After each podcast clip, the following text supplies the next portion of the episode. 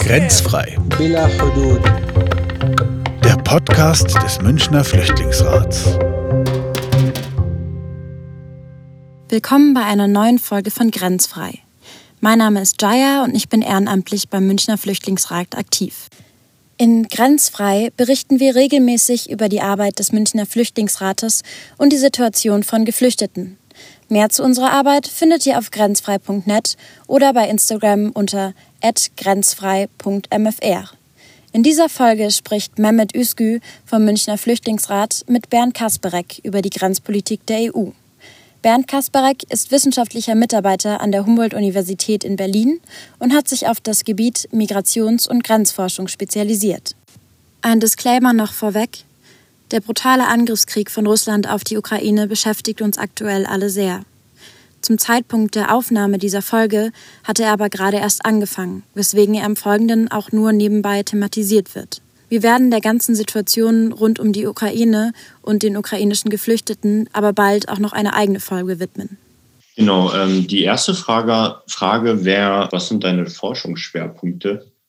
Ich habe äh, jetzt schon seit über zehn Jahren zur Europäischen Grenzschutzagentur Frontex, Europäisches Grenzregime, Asyl- und Migrationspolitiken in Europa geforscht.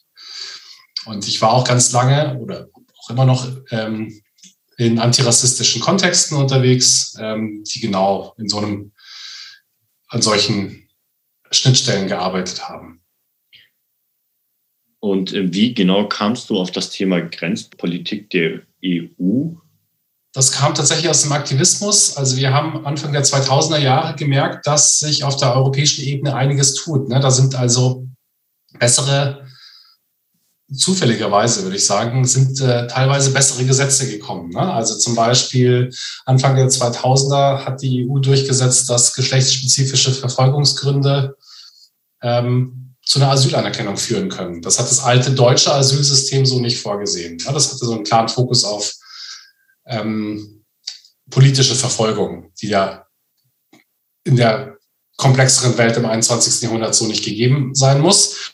Und deswegen war das interessant zu sehen, dass da, ähm, dass da was auf der europäischen Ebene passiert. Und dann haben sie, dann wurde 2005 die Europäische Grenzschutzagentur Frontex gegründet. Und da dachte ich mir, oh, das musste man sich mal genauer anschauen, weil ich die Idee nicht so ganz gut fand, ne, dass die Europäische Union über eine eigene Grenzschutzpolizei verfügen soll. Also Frontex kontrolliert ja die Außengrenze der Europäischen Union und äh, betreibt ja auch währenddessen auch eine Küstenwachagentur aus dem Mittelmeer. Und darüber hast du ja auch schon ein Buch geschrieben. Wie ist denn deine Einstellung eigentlich zu Frontex?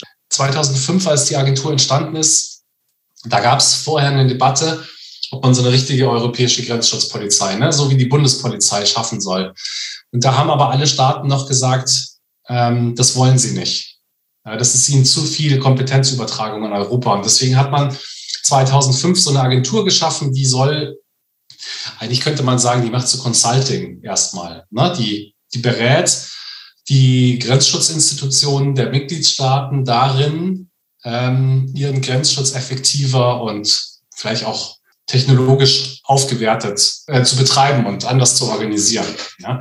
Und zu dem Zweck hat die Agentur zum Beispiel Forschungen verfolgt, zum Beispiel zum Einsatz von Drohnen oder von Biometrie in, im Grenzschutz. Ähm, die hat auch sehr viel in so Datenauswertung gema gemacht. Das nennt sich Risikoanalyse bei denen. Aber die haben halt auch ähm, immer wieder so gemeinsame Operationen durchgeführt. Also eigentlich ähm, hat diese Grenzschutzagentur selber gar keine Grenzen kontrolliert, sondern die hat den Einsatz von Grenzschutzeinheiten aus den verschiedenen Mitgliedstaaten koordiniert und dafür gesorgt, dass ähm, gemeinsame Operationen von den Mitgliedstaaten an den Grenzen Europas stattfinden. Und über die Jahre hat sich das halt langsam gewandelt. Hm, vor allem nach 2015 ist die Agentur sozusagen aufgestiegen und hat mehr Kompetenzen erhalten.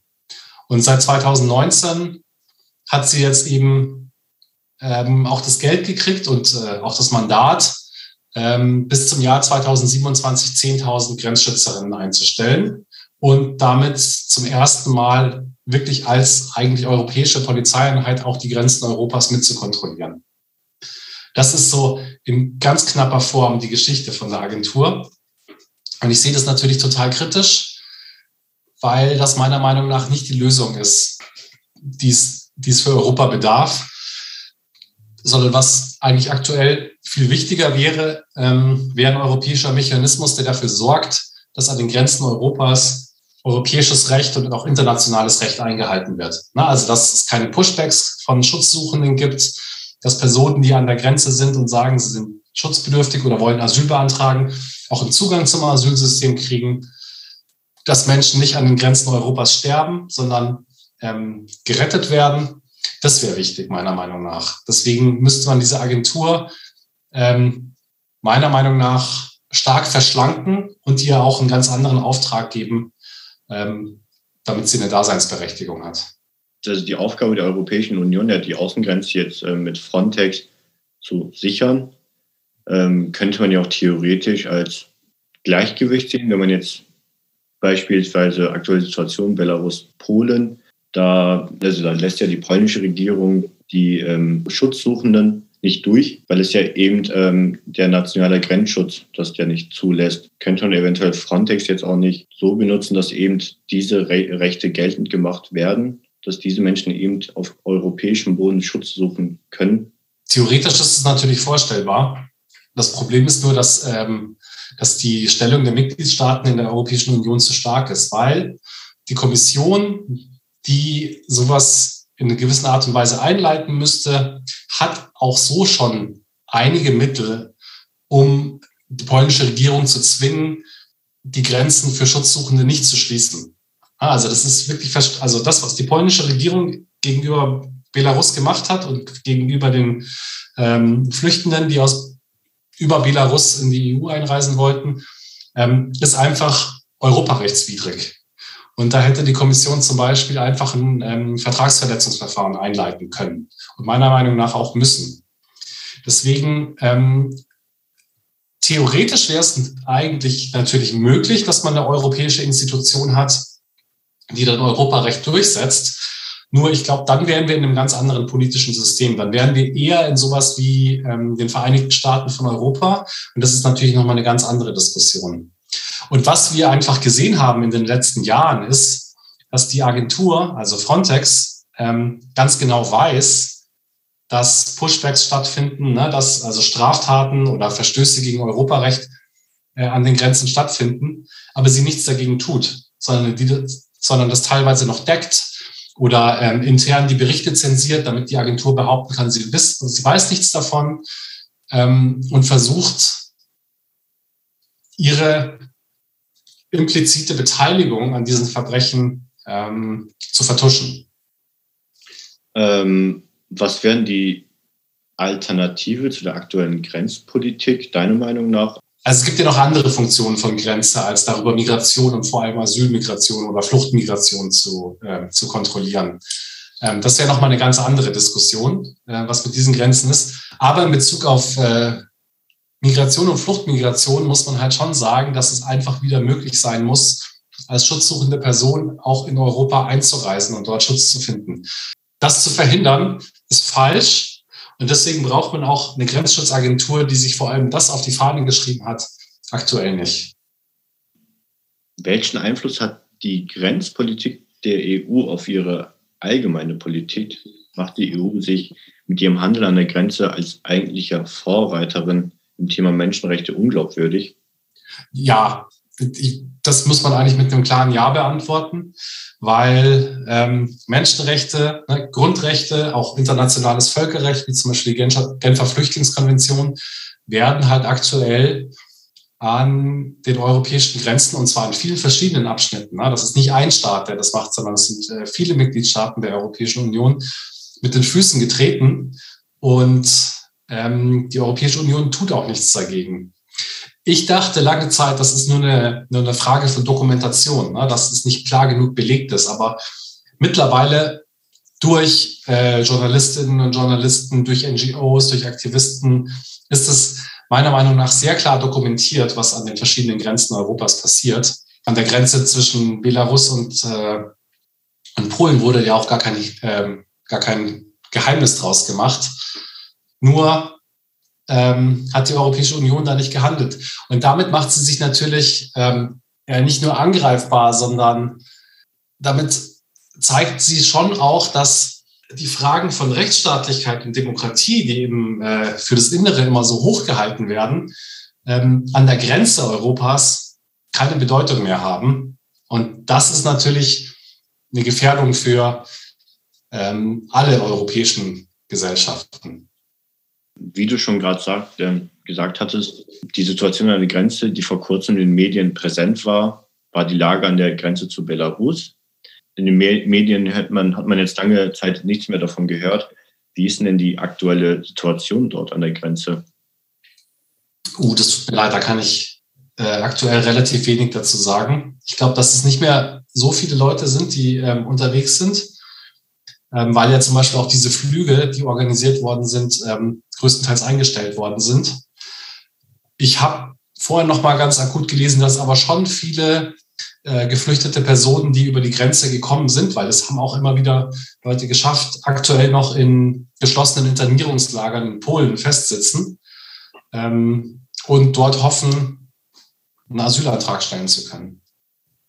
Besonders bestimmend für die Asylanträge und Flucht generell in der EU ist das Dublin-Abkommen, das bestimmt, welche Staaten in der EU für die Prüfung eines ähm, gestellten Asylantrags zuständig ist. Wie, sieht, wie siehst du das Abkommen? Ja, das Abkommen selber ist eigentlich noch schon ganz alt. Ne? Das geht zurück auf 1990, als es das erste Mal ähm, unterzeichnet worden ist. Und das hat damit aber die zentrale Fragestellung des europäischen Asylsystems definiert, die einfach darum geht, ähm, Personen sollen nicht die Möglichkeit haben, zweimal oder dreimal oder mehr, mehrfach einen Asylantrag in Europa zu stellen, sondern es gibt da quasi eine Logik da drin, dass schutzsuchende Personen am Rand der EU ihren, ihren Asylantrag stellen sollen, nämlich da, wo sie über die Grenze gekommen sind. Und das ähm, erzeugt jetzt auf der Seite natürlich der EU eine totale Imbalance zwischen verschiedenen Mitgliedstaaten. Also es ist ne, kein solidarisches Verfahren, wo die EU als Ganzes äh, mit ihren ganzen Mitgliedstaaten sich in der Flüchtlingsaufnahme beteiligt. Größeres Problem ist natürlich, dass es auch für Geflüchtete, die in Europa ankommen, massives Problem darstellt, weil ähm, einerseits die Schutzstandards in Europa total auseinandergelaufen sind. Ne? Also in Griechenland anzukommen oder in, in Italien anzukommen, da muss man erstmal unter wesentlich schlimmeren Bedingungen leben, als zum Beispiel, wenn man die Möglichkeit hat, in Schweden einen Antrag zu stellen oder vielleicht auch in Deutschland. Ähm, und hinzu kommt, dass viele flüchtende Personen ja eigentlich auch eine sehr klare Idee haben, wo sie hinwollen, weil zum Beispiel schon ihre Familie dort wohnt oder äh, sie Bekannte haben oder sie vielleicht eine bestimmte Sprache sprechen. Ähm, und diese ganzen Subjektivität wird durch das Dubliner System einfach ignoriert und schafft halt einfach eine krasse bürokratische Verwaltung von Schutzsuchenden in der Europäischen Union gegen deren Willen. Führt das eigentlich auch zu einer Disbalance, dass ab wann Asyl vorhanden ist? Also da wird ja wahrscheinlich jedes Land unterschiedlich seine Kriterien haben oder gibt es eine einheitliche Regelung in der EU? Es gibt eine Richtlinie, die quasi besagt, was zu einer Flüchtlingsanerkennung führt. Ähm, die ist auch schon relativ alt und auch schon mehrfach überarbeitet worden. Der Punkt ist aber, dass es eine relativ schwache Form von Gesetz ist und nicht dazu geführt hat, dass sich die Anerkennungsquoten zum Beispiel ähm, so stark angenähert haben. Und der nächste Versuch, den man jetzt gestartet hat, ist, dass es seit Anfang des Jahres ähm, die sogenannte Unionsagentur für Asyl gibt. Ähm, die soll auch nochmal über die nächsten Jahre mehr Kompetenzen erhalten. Und das ist quasi der Versuch, ein stärker bindendes europäisches Asylsystem aufzubauen, in dem auch ähm, diese Entscheidungen ähnlicher werden sollen. Ich schätze mal, dass halt aufgrund des Dublins-Verfahrens ähm, zu vielen Sekundärmigrationen kommt, dass ähm, jemand in Griechenland ankommt, dort seinen Asylantrag wahrscheinlich zwangsläufig stellen muss weil er dort als erstes erfasst wird und aber sein Ziel ja gar nicht Griechenland ist. Und dies wird ja wahrscheinlich im Rahmen von Schleierfahndungen aufgedeckt. Was hältst du persönlich von der Schleierfahndung? Ja, die Schleierfahndung ist ja quasi so ein halbgarer Kompromiss, dass man damals im Schengener Abkommen gesagt hat, man schafft die Binnengrenzkontrollen ab, ne, weil, weil man das für Europa wollte, weil man wollte, dass die Mitgliedstaaten damals der Europäischen Gemeinschaft zusammenrücken. Und äh, deswegen wollte man die Grenzkontrollen abbauen. Und die Polizei hat damals schon immer argumentiert, oh, dann verlieren wir aber so einen ganz äh, privilegierten Kontrollort, der wichtig sei, hat die Polizei immer argumentiert. Und deswegen hat man damals diese anderen äh, Mechanismen eingeführt, wie zum Beispiel die Schleierfahndung oder eben auch die Möglichkeit für die Polizei an großen Autobahnen oder entlang anderer wichtiger Verkehrstrassen, wie zum Beispiel äh, Zugstrecken, eine sogenannte verdachtsunabhängige Personenkontrolle zu machen. Und das ist natürlich ein starker Eingriff. Ähm, na, normalerweise braucht die Polizei ja einen, einen Grund, warum sie jemanden kontrolliert. Aufgrund dieser Abschaffung der Binnengrenzen ist es halt nicht so und deswegen hat sich dieser Kontrollschleier so über das Innere der Staaten gelegt und das muss man meiner Meinung nach schon sehr kritisch sehen. Und ähm, hatte eigentlich die jetzige Pandemie, Corona, Auswirkungen auf das Dublin-Abkommen oder auf Asylanträge an die EU-Grenze? Ja, in gewisser Weise schon. Es ist äh, natürlich schwieriger geworden zu reisen. Ähm, das hat ja auch ein paar positive Auswirkungen. Also zum Beispiel am Anfang der Pandemie wurden erstmal alle äh, Dublin-Überstellungen zum Beispiel nach Italien ausgesetzt. Portugal hat nochmal einen ganz anderen Weg eingeschlagen. Das war sehr interessant. Portugal hat nämlich gesagt, oh, ne, wenn man eine Pandemie bekämpfen will, dann ist es natürlich wichtig, dass, ähm, dass es Gesundheitsvorsorge für alle Leute gibt. Das heißt, auch die Personen, die sich ohne Papiere äh, in Portugal aufhalten, ähm, müssen eigentlich Zugang zur Gesundheitsvorsorge haben, ohne Angst zu haben, abgeschoben zu werden, weil sonst kann man die Pandemie nicht richtig bekämpfen. Ne? Das muss für alle gelten. Und deswegen gab es ähm, in Portugal gleich am Anfang der Pandemie erstmal so eine große Legalisierungswelle. Ne? Da wurden Aufenthaltserlaubnisse quasi rausgegeben. Ähm, das war natürlich eine super individuelle Reaktion. Ich würde aber insgesamt sagen, dass es ähm, natürlich erstmal schwieriger geworden ist, ähm, nach Europa zu kommen, in Europa auch anzukommen, ähm, einen Asylantrag zu stellen, weil eben auch oft das Ziel der Pandemiebekämpfung äh, vorgeschoben wird, um den Zugang zum Asylsystem zu erschweren. Und ähm, macht sich eigentlich die EU durch ihre Grenzpolitik von anderen Staaten abhängig?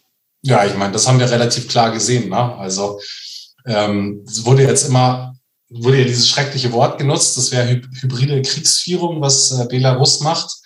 Aber ich meine, äh, dieser Punkt, dass die Europäische Union will, dass Staaten außerhalb der Union sich daran beteiligen, die Migration nach Europa zu kontrollieren und zu unterbinden, das zieht sich schon durch, äh, durch die Geschichte der europäischen Migrationspolitik von Anfang an. Ja, also man hatte das ähm, zum Beispiel schon 2005, da gab es Verhandlungen zwischen Spanien und Marokko. Da hat Marokko sehr gezielt ähm, äh, Migrantinnen und Migranten äh, in Richtung der spanischen Exklaven Ceuta Melilla getrieben. Ähm, wir hatten das 2012 wieder. Ähm, bis 2012 war Gaddafi, also der Diktator in Libyen, äh, ein Partner in der europäischen Migrationskontrolle. Und nach der NATO-Intervention in, in, den libyschen Bürgerkrieg hat Gaddafi das quasi umgedreht und äh, sich nicht mehr an der Kontrolle beteiligt und, und sogar ne, gezielt Menschen Richtung Europa geschickt. Und ich meine, ähm, der große Fall ist natürlich der ganze EU-Türkei-Deal nach 2016, wo man ja eigentlich sehr klar einfach sich nur die Kooperation der Türkei für sechs Milliarden Euro eingekauft, was natürlich ein total fragiles Verhältnis ist, weil es, man damit sehr, man sehr klar signalisiert hat, dass man bereit ist, viel Geld auszugeben ähm, und dementsprechend halt auch immer weiter mehr Geld gefordert wird. Und ähm, wie kann sie sich deiner Meinung nach unabhängig machen, eben von diesen Staaten, die ja ähm, auf Menschenrechte nicht sehr viel Acht geben? Wie Libyen oder Belarus? Man müsste sich einfach nur an die eigenen Gesetze halten, meiner Meinung nach. Also in dieser ganzen Situation, äh, Belarus, Polen zum Beispiel, wenn man einfach gesagt hätte, okay, da kommen jetzt ein paar ähm, tausend Leute mehr und wir machen genau das, was das europäische Asylsystem vorschreibt, nämlich ne, wir nehmen die Leute auf, die können einen Asylantrag stellen, dann wird der geprüft und dann schauen wir weiter. Dann hätte man ähm, das Kalkül von Lukaschenko einfach ins Leere laufen lassen.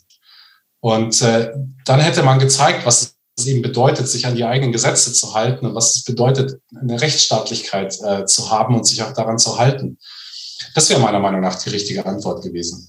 Wie glaubst du, entwickelt sich die Grenzpolitik in Zukunft äh, mit Russland und der Ukraine? Das ist natürlich schwierig zu sagen. Ähm, ich hab, aber wir haben das jetzt irgendwie ja heute, ähm, heute, heute Morgen war ja der Angriff auf die Ukraine und ähm, ich habe das mit meinen Kolleginnen und Kollegen jetzt den ganzen Tag schon verfolgt und diskutiert. Und es sieht erstmal so aus, als ähm, würde die EU diesmal nicht versuchen, ihre Grenzen zu schließen, sondern ähm, auch Polen hat gesagt, dass die Grenzübergänge zur Ukraine offen sind. Ähm, vorhin kam eine Nachricht, dass die ersten, ähm, dass die ersten Geflüchteten schon sozusagen ankommen oder die ersten Personen, die sich in Sicherheit bringen wollen. Das heißt, in Bezug darauf habe ich eigentlich ein ganz gutes Gefühl. Ich glaube aber, und das ist die Kehrseite davon, das hat halt ganz viel damit zu tun, dass ähm, es so eine Vorstellung gibt innerhalb Europas, dass Ukrainerinnen und Ukrainer irgendwie zu Europa gehören und deswegen sie auch eine andere Behandlung verdient haben. Ne?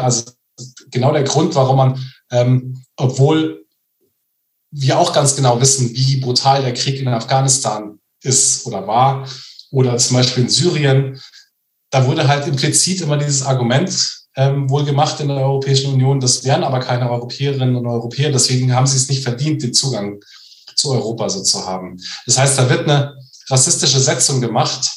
Das sehe ich als das große Problem. Aber grundsätzlich an dieser Stelle muss man erstmal sagen, ähm, wenn die Grenzen jetzt nicht geschlossen werden, dann ist es eine sehr, sehr gute Entwicklung. Und wie sieht dann die Zukunft für in Anführungszeichen nicht-europäische Geflüchtete aus? Ja, seit 2006 versucht ähm, das europäische Asylsystem zu reformieren und äh, im September 2020 nach dem Brand äh, des Flüchtlingslagers Moria in Griechenland hat die Kommission ja nochmal ein neuen, neues Reformpaket äh, auf den Tisch gelegt. Und da stehen die Zeichen schon ganz klar auf Abschottung. Ne? Also das ist, ähm, geht natürlich nicht, das europäische Asylsystem abzuschaffen, einfach so. Aber ähm, wenn man sich die Gesetzesvorschläge anschaut, geht es einfach darum, den Zugang zu dem Asylsystem massiv zu erschweren. Ne? Also äh, ein Vorschlag ist eben so eine beschleunigte Grenzprozedur ähm, einzuführen und einzusetzen. Das bedeutet, Schutzsuchende, die an Europas Grenzen ankommen, sollen halt so einem beschleunigten Verfahren unterworfen werden, ne, wo ganz schnell entschieden wird, wo es auch überhaupt gar keinen Zugang zu unabhängiger Beratung, zum Beispiel durch Flüchtlingsräte gibt, ähm, wo ein Zugang zu Anwältinnen und Anwälten eh schwierig ist. Ähm, und dann wird ganz schnell entschieden. Und ich befürchte, dass in dieser Situation die Rechte von schutzsuchenden Personen nicht garantiert werden können. Wie ist es deiner Meinung nach, dass Europa ein komplettes Asylsystem quasi aufbaut, also quasi mit den Verteilungen, dass eben dieses Dublin-Abkommen abgeschafft wird und dass ähm, die Länder quasi quotenabhängig bezogen auf die Einwohneranzahl ähm, Asylsuchende kriegen? Also wie wahrscheinlich ist das, dass sowas überhaupt erreicht wird?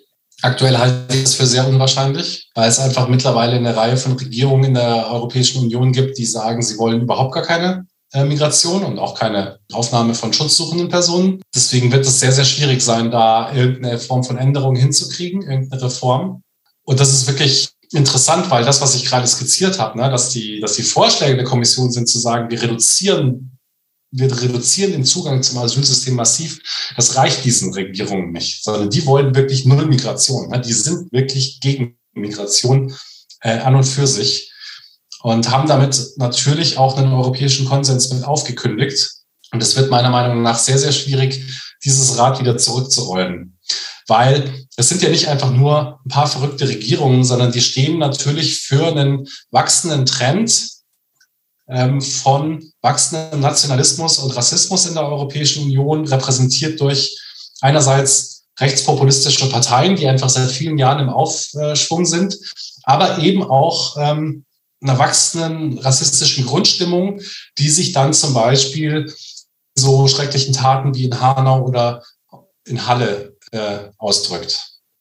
Also der einzige Möglichkeit ist ja aktuell, dass man halt in die EU nur mit einem Asylantrag migrieren kann. Würde das die humanitäre Lage an der Grenze der EU, die aktuell ja nicht die beste ist, wesentlich verbessern, wenn halt ein legaler Weg geschaffen wird, wie zum Beispiel in Kanada das Punktesystem oder ähm, in den Staaten die Green Card Lotterie? Wäre das dann eine bessere Lösung oder würde das mehr Verzweiflung aufwecken? Ich glaube, wenn es die Möglichkeit gäbe, verschiedene legale Wege der Einreise ähm, zu haben, dann würde das die Situation auf jeden Fall verbessern. Also ich, ich, ich sage es immer so, ne? also Zugang zum Asylsystem für schutzsuchende Personen muss immer gegeben sein. Ne? Da gibt es keine Alternative dazu. Das muss man nicht verhandeln. Aber es ist natürlich schon auch so, dass, ähm, dass es aufgrund von Mangel auf andere Arten und Weisen nach Europa zu kommen, viele Leute auch gezwungen sind, quasi durch das Asylsystem zu gehen, auch wenn sie da vielleicht nicht so gut reinpassen und wenn sie auch trotzdem sehr gute Gründe haben, warum sie ähm, ihr Herkunftsland verlassen wollen und nach Europa kommen wollen.